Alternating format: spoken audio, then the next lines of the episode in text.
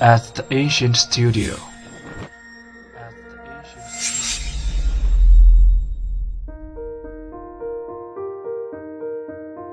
精作剧目，精作音乐，我们用声音说话。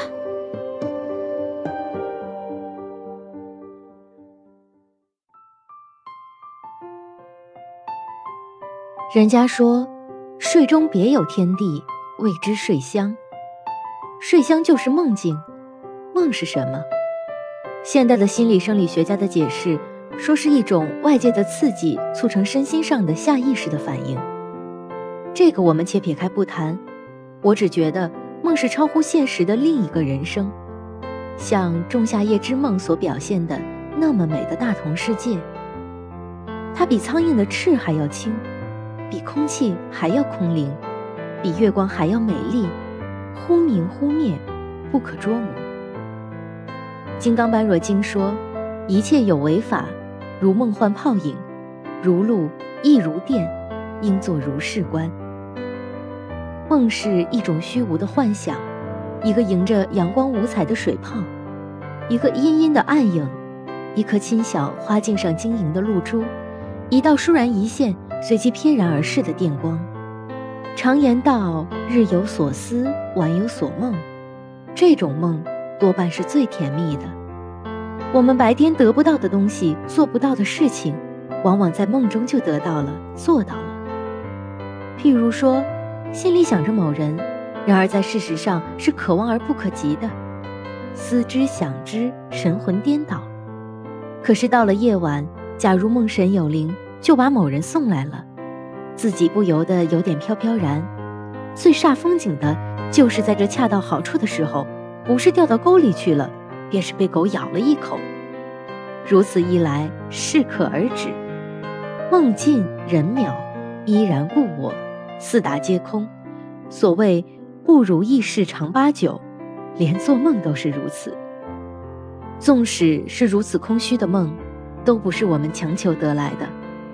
贾宝玉想梦见林黛玉，不惜卑躬屈节、焚香敬手、祷告神灵，记得梦中一亲颜色，而结果那头睡去，一觉睡到大天亮，梦边儿也没有沾到一点儿。这样我们可以体会到“悠悠生死别经年，魂魄不曾来入梦”是何等凄凉的情绪了。虚无的梦有时也会改变了现实的人生。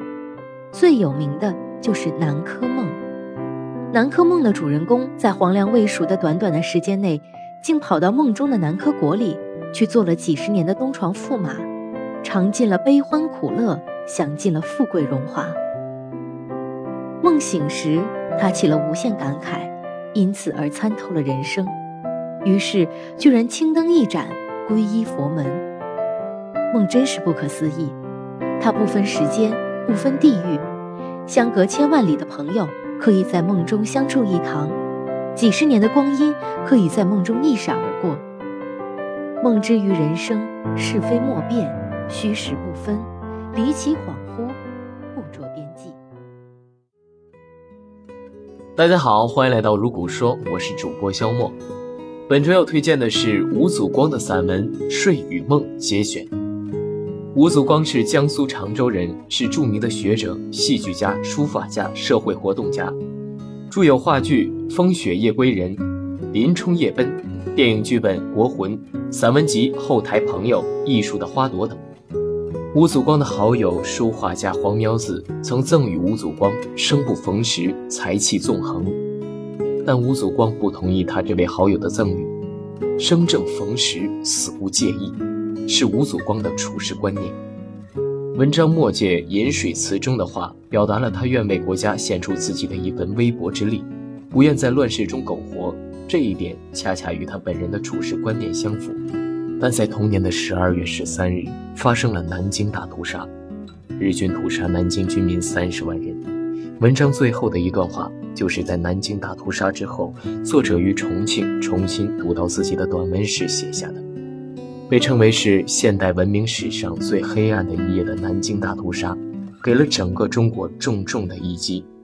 这段历史的伤痛应该被永远铭记。好了，本周的内容就是这些，下周同一时间，如果说你们听。